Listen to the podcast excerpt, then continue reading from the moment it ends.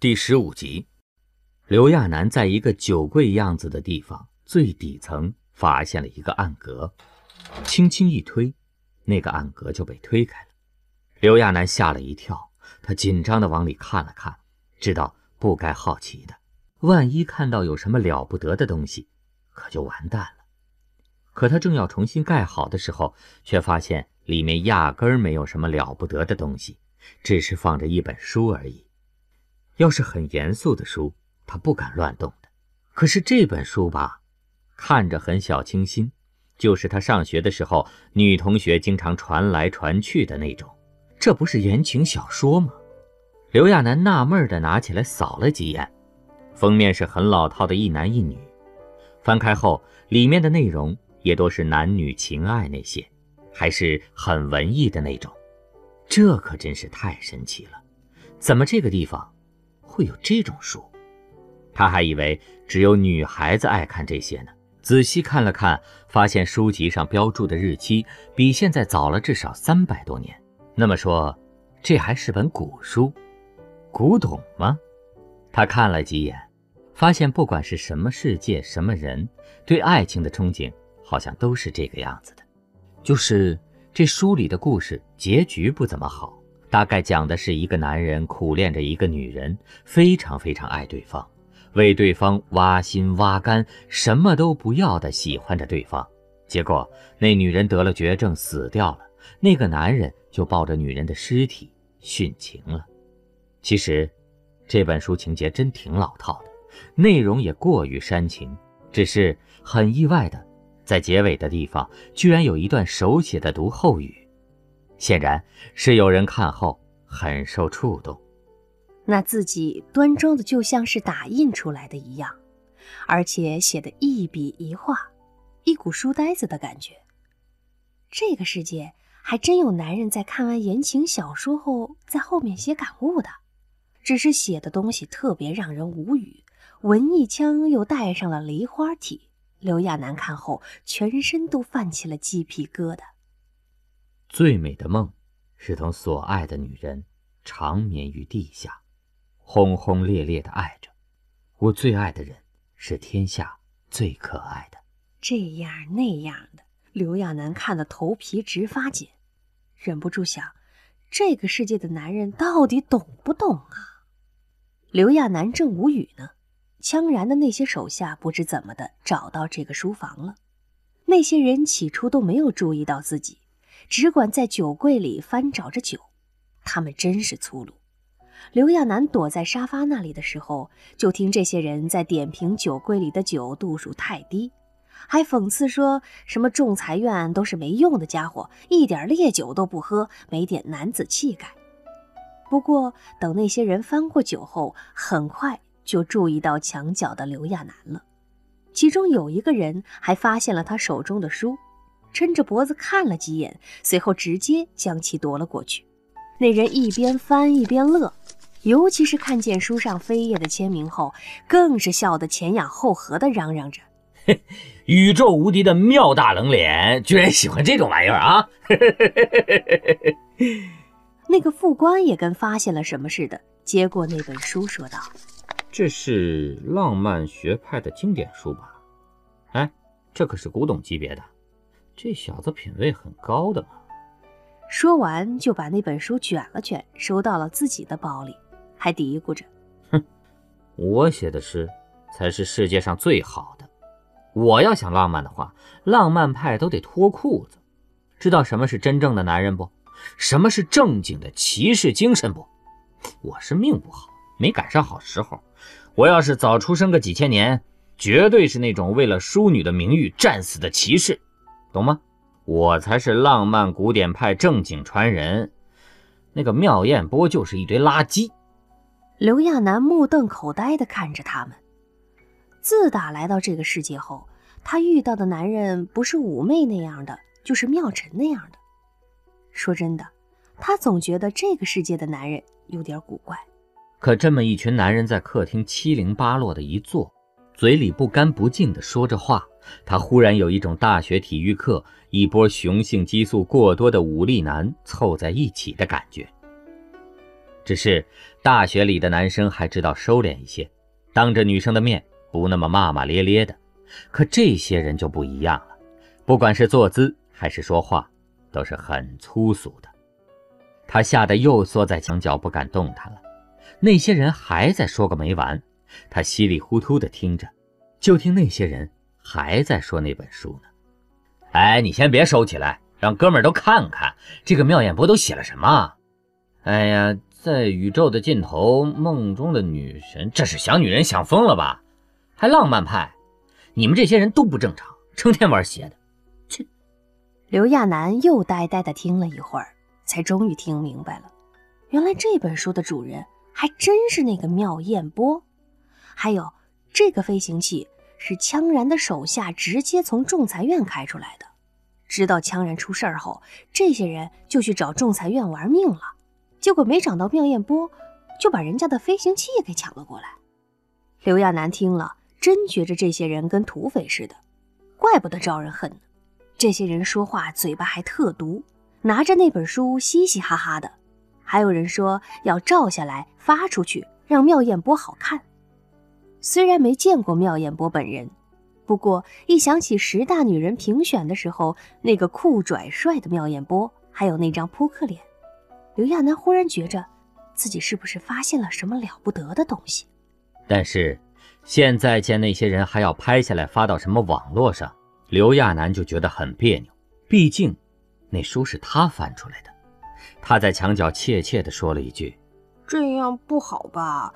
发出去的话……”话音刚落，翘腿在沙发背上的副官就注意到他了。那个副官抬了抬眼皮，那副痞子样，跟个流氓混混一样。看着那双非善类的眼睛，刘亚楠忽然紧张起来。只是还没准备好呢，那个副官已经从座位那里站了起来，就跟逗弄小猫小狗一样，走到他面前，提着他的脖子就往外走。副官的个子比他高得多，随便一提，他就不得不脚尖直立着才能平衡身体，而且他一点都不客气，也没有顾及刘亚楠走路合不合适，直接提着刘亚楠走到一个门口，门被拧开。那是个洗浴间，刘亚楠正纳闷呢，不明白这个人提着自己到这种地方干嘛。随后他就觉得身体一歪，自己已经被推到了里面。在他还没反应前，已经有人拿起了洗浴的花洒，一副看好戏的样子。刘亚楠吓坏了，背靠着盥洗台，紧张地望着那些人。之前还喝酒闲聊的人都聚拢了过来，就跟一群恶童一样。上初中的时候，他见过那些调皮的男生怎么整治同性，欺负那些老实的小男生。现在这些人给他的感觉就是那样。你知道你自己有多脏吗？那个副官嚼着嘴里的甜点，笑呵呵地吩咐那个拿花洒的人：“嗯，给这小子冲冲，看着就恶心。”拿着花洒的人二话不说就打开了水，很快刘亚楠就被淋湿了。那个拿花洒的人很恶劣，不管不顾的，有几次故意冲刘亚楠的头，他连眼睛都睁不开了。但那些恶劣的话跟笑声没有被掩去，刘亚楠还能听到他们在贬损他、挖苦他，笑他没有男子气概，笑他动作恶心，还有长得跟弱鸡一样，吃激素吃多了连喉结都没有。冲完了他后。那个副官还很恶劣的用手里的酒瓶戳着刘亚楠的胸部，一脸厌恶的点评着：“一个男人啊，好好的工作不做，光知道扭腰甩屁股的装女人赚钱，你说你那脸皮是怎么长的？”切！冷水冲得刘亚楠很难受。那些人走后，他蹲在地上，看着水流不断聚集，旋转着流到一个小孔那里。不明白，都到这个时候了，他怎么还能没心没肺的想着这种飞行器的废水会怎么处理？不会是循环利用吧？然后净化一下，继续做别的？有血水从湿透的衣服里渗出来，刘亚楠哆嗦着站了起来，把洗浴间的门紧紧合上。他在里面找到了卫生用品，把身体擦干净，又把湿透的衣服拧了拧。只是不知道是被冷水激的，还是身体太虚弱了。他心里很疼，有一种委屈，可是无处可说。他把眼泪用力压了回去，努力不去想那些事儿，找了花洒，把那些血迹都冲掉。刘亚楠有条不紊地做着这些，有个很小的声音在劝解着：被水冲总比被一群人调戏好。再说，他也想明白。那些人为什么讨厌他了？其实这不是明摆着吗？那些人的头被他侵犯了，能给他好脸才怪呢。说真的，别说因为那些人的头了，就算是刑满释放的强奸犯，他都不会给对方好脸，肯定鄙视对方一辈子。他这样的虽然很冤枉，可是那些人哪知道，他没有犯罪工具呀。等刘亚楠再走出去的时候。客厅已经被那些人折腾得不像样子了，酒瓶乱飞，就跟猪窝一样。刘亚楠怕再招惹上那些煞星，顺着墙角往外溜着走，可是，一时间又不知道该去哪儿好。他找了个衣柜缩在里面，这个衣柜倒是够大，里面的衣服分门别类的放着。但没多久，那个凶巴巴的副官就探进头来，很不耐烦地催促着他：“哎！”快出来！仲裁院的过来接你了。刘亚楠哦了一声，他知道早晚会有人来接他，只是没想到这么快。不过早走比晚走好，跟这些人比，仲裁院的简直就是菩萨。只是就要走到门口的时候，刘亚楠忽然想起羌然来，他挺想问问羌然怎么样了，不过。估计自己即便说了要跟羌然告别，也一定会被那些人踹上几脚，所以他没吭声，闷头往前面走。飞行器慢慢下降，在到地面的时候，刘亚楠觉得身体整个向后倾斜了下。随后，舱门慢慢的打开，外面的光线照了进来。等在门口的是荷枪实弹的一队士兵，那架势。好像在等江洋大盗一样。刘亚楠深吸一口气，发现为首的人还是那个何叔。说真的，他多少长出了口气，能活着回来就好。只是他刚走到门口，忽然听见有人在叫他。刘亚楠忙回头去看，就见叫他的是一个极其俊秀的男人。他自从上到飞行器里后，就没注意到这个人。此时他才发现，有这么一个长得比他还像女人的人，就因为自己长得白嫩就被人说娘。那么这个人呢，明明长得比自己还要像女人。不过这个人的表情可不怎么好，特别严肃，眼神也特别冷峻，那种军人的感觉比那些混蛋要强很多。那人声线还很沙哑。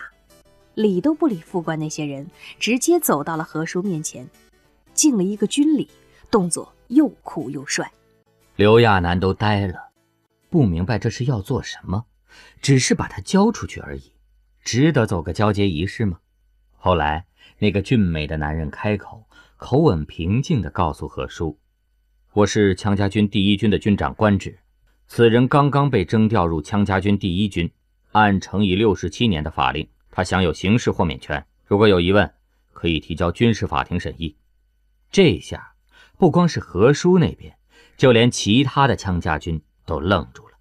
刘亚楠更是惊得不得了，这个征调第一军是怎么个意思？那些军混子更是跟疯了似的嚷嚷了起来：“开玩笑吧，他也配？”何叔那边。则喊着什么妨碍司法公正，要求严肃对待，以特权什么的。刘亚楠正不知所措呢，那个官职已经走到他面前了，吩咐道：“头儿让你过去。”刘亚楠迷迷糊糊的哦了一声，低头往里走的时候，本来好好的，忽然就被那个副官伸出来的脚给绊了一下。刘亚楠郁闷的抬头看了对方一眼。对方那得意的样子，真像个二流子。对待这种人，刘亚楠真的很无语。就这玩意儿，还宇宙骑士，还想着保护女人呢？刚才差点就把女人扮个狗啃泥呀！刘亚楠没敢吭声，一溜小跑到了羌然的房间。在路上的时候，他大概已经想明白了一些事儿。这是羌然要保护自己吧，想让自己免于刑事处罚，所以才让自己加入到这个什么队伍里。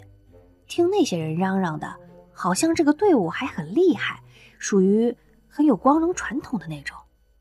刘亚楠稀里糊涂的，一方面觉着很幸运，真被判个几年，他肯定就会曝光的。可是。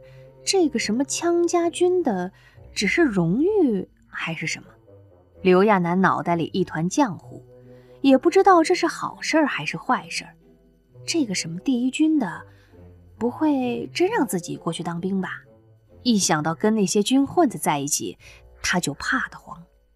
当他走到卧室的时候，床上的羌然还是那副虚弱的样子，大概是感觉到有人靠近，羌然微微睁开了眼睛。刘亚楠赶紧挤出一个轻松的笑来，小声问着：“你好些了吗？我刚才听那个什么第一军的官职说了，让我进你的队伍里，就可以不用被判刑了。”羌然没有说话，他太虚弱了，连说话的力气都没有。刘亚楠下意识地抓着他的手腕，探了探他的体温，还是那么高。他觉得，羌然大概会口渴。就找了旁边的水杯给他润唇，然后就很乖的坐在旁边看着羌然。羌然很快就又沉睡起来，他不敢因为自己的事打扰这个虚弱的人，所以他安静的坐在他身边，很多事都掺杂在脑子里。一会儿是那些人说他的坏话，什么霸道，什么很狂妄；一会儿是他们在丛林里的那些事，明明已经紧闭着门了。可在房间里的他，还是听见了外面的争吵声音，隐约是那些人在抗议着什么，都是些被侮辱了、被损害了的话。只听那个官职一板一眼地回复道：“这是头的意思，你们还不明白吗？这样做可以省了那些仲裁院的人拿这些事儿做文章。再来，头说了，这个人救过他，让你们都放尊重点。我刚才没出来，是给你们第二军面子。”其实头早猜着你们这些渣子会做什么。刘亚楠在里面听了一会儿，外面乱哄哄的，他的心却有了暖暖的感觉。他凑到羌然面前，很是感激的小声说着：“谢谢你啊，明明身体那么不好了，还惦记着我。以前还蛮讨厌这个羌然的，谁知道现在却是这个人在帮自己。他们飞了好久。”地面袖珍的建筑物越来越多了，他透过窗户往外看去，熟悉的建筑越来越多，他们却没有停下，一直飞过穷人区，又过了好久，外面的景色变成了大海，海水蓝得很，渐渐的，陆地都要望不到了，才终于看到了一个岛屿。他们还离那个岛屿很远呢。就看到那个高耸的，好像剑脊一样的建筑物了。等飞行器停在空地上的时候，外面已经有一些穿着白色衣服的人等在那里了。那些人看样子像是医疗人员。等他们下去后，那些人迅速把羌然抬到病床上，一路推着向那个剑脊式的建筑物跑去。刘亚楠有点茫然，一时间都不知道自己该做点什么。